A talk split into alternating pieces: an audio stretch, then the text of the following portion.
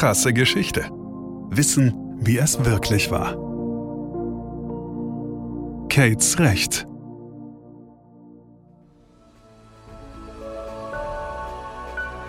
Wir schreiben die 60er Jahre des 19. Jahrhunderts. Das britische Empire hat gerade einen enormen wirtschaftlichen Aufschwung erfahren. Der Kolonialismus prägt die Zeit. Die ganze Welt befindet sich im Umbruch. Aber auch die Welt von Kate Wilson Malcolm ist in Bewegung. Im März 1868 feiert sie ihren 21. Geburtstag. Ihr Vater ist vor ein paar Jahren gestorben und man ist drauf und dran, mit der gesamten Familie umzusiedeln in ein neues Leben auf einen anderen Kontinent am anderen Ende der Welt. Was für ein Abenteuer. Was sie nur erwarten wird. Ungewissheit und Neugier liegen wie kalter Frühnebel auf dem Meer, als Kate mit ihrer Mutter und ihren Geschwistern in England das Schiff besteigt, das sie die nächsten Wochen über die windigen Weltmeere ans andere Ende der Erde bringen wird. Viel hat sie schon von ihrem Ziel gehört, denn es wird allerlei geredet über das ferne Land. Die englische Kolonie Neuseeland soll ihr neues Zuhause werden. Noch ahnt sie nicht, dass sie hier Weltgeschichte schreiben wird. In ihrer neuen Heimat lernt Kate den Großhandelskaufmann Walter Allen Shepard kennen. Die beiden heiraten und bekommen einen Sohn. Aber Kate will mehr. Das Leben als Hausfrau ist ihr nicht genug. Nun ist aber die Rolle der Frau damals noch stark von ihren angeblichen Charaktereigenschaften geprägt. Fleiß, Sittsamkeit und Tugend definieren ihre Rolle klar. Sie ist Mutter und Hausfrau und dann erstmal ganz lange nichts. Aber Kate möchte nicht hinnehmen, dass Frauen von vielen Bereichen der Gesellschaft ausgeschlossen bleiben. Veränderung muss her. Sie beginnt sich zu engagieren.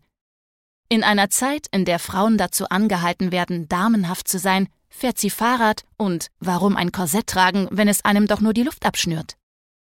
Jede weitere Ungerechtigkeit lässt ihre Wut und Entschlossenheit wachsen. Es muss sich dringend etwas ändern. In ihr wächst ein Ziel, das schließlich ihr ganzes Leben bestimmen wird. Die Gleichstellung der Frau mit dem Mann. Doch sie kämpft gegen Windmühlen. Ihre Widersacher sind der Meinung, dass die geistige Leistungsfähigkeit der Frau auf dem Stand eines Kindes liege. Kate muss sogar gegen die Auffassung argumentieren, dass der soziale Status einer Frau dem von Sträflingen oder Geisteskranken entspreche. Ihr wird klar, dass sich etwas Grundlegendes ändern muss, wenn die Frauen in Neuseeland und der Welt nachhaltig zur Gleichberechtigung kommen wollen. Unermüdlich schreibt sie von nun an Flugblätter, organisiert Versammlungen und Vorträge und kommt schließlich an den Punkt, der ihr Leben und das von Milliarden von Frauen auf der ganzen Welt ändern wird. Ihr wird klar, dass sie nur dann wirklich etwas bewegen kann, wenn sie als Frau selbst wählen oder sogar gewählt werden darf. Ein Paukenschlag.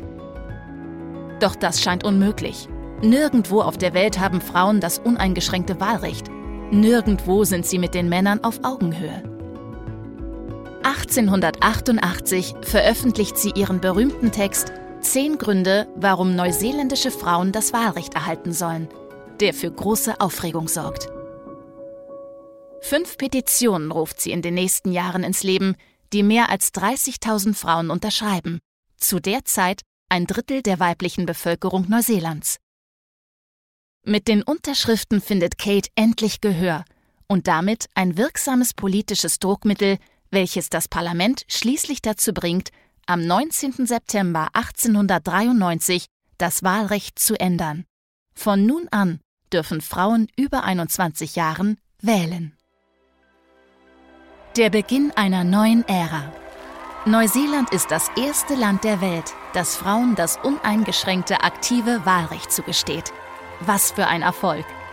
Und die Neuseeländerinnen machen von ihrem frisch erworbenen Recht rege und selbstbewusst Gebrauch. Die Wahlbeteiligung der Frauen liegt bei 80 Prozent. Kate Shepard schreibt in einem ihrer Texte, Glaube ja nicht, dass deine Stimme nicht viel zählt. Der Regen, der den ausgetrockneten Boden erfrischt, besteht aus einzelnen Tropfen. Bis Frauen auch das passive Wahlrecht erhalten, vergehen allerdings fast drei weitere Jahrzehnte. Aber mit 86 Jahren, ein Jahr vor ihrem Tod, darf Kate Shepard noch miterleben, wie ihre Arbeit auch hier Früchte trägt. Elizabeth McCombs heißt die erste Frau, die 1933 ins neuseeländische Parlament gewählt wird.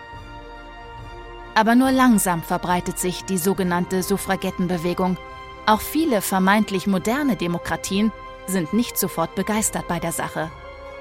Das Frauenstimmrecht wurde in der Schweiz erst 1971 eingeführt, in Portugal 1974 und im Fürstentum Liechtenstein sind Frauen sogar erst seit 1984 den Männern gleichgestellt. Krasse Geschichte ist eine Produktion von Krane und Rabe im Auftrag von RTL Plus Musik. Autor Markus Krane. Gesprochen von Ina Wagler.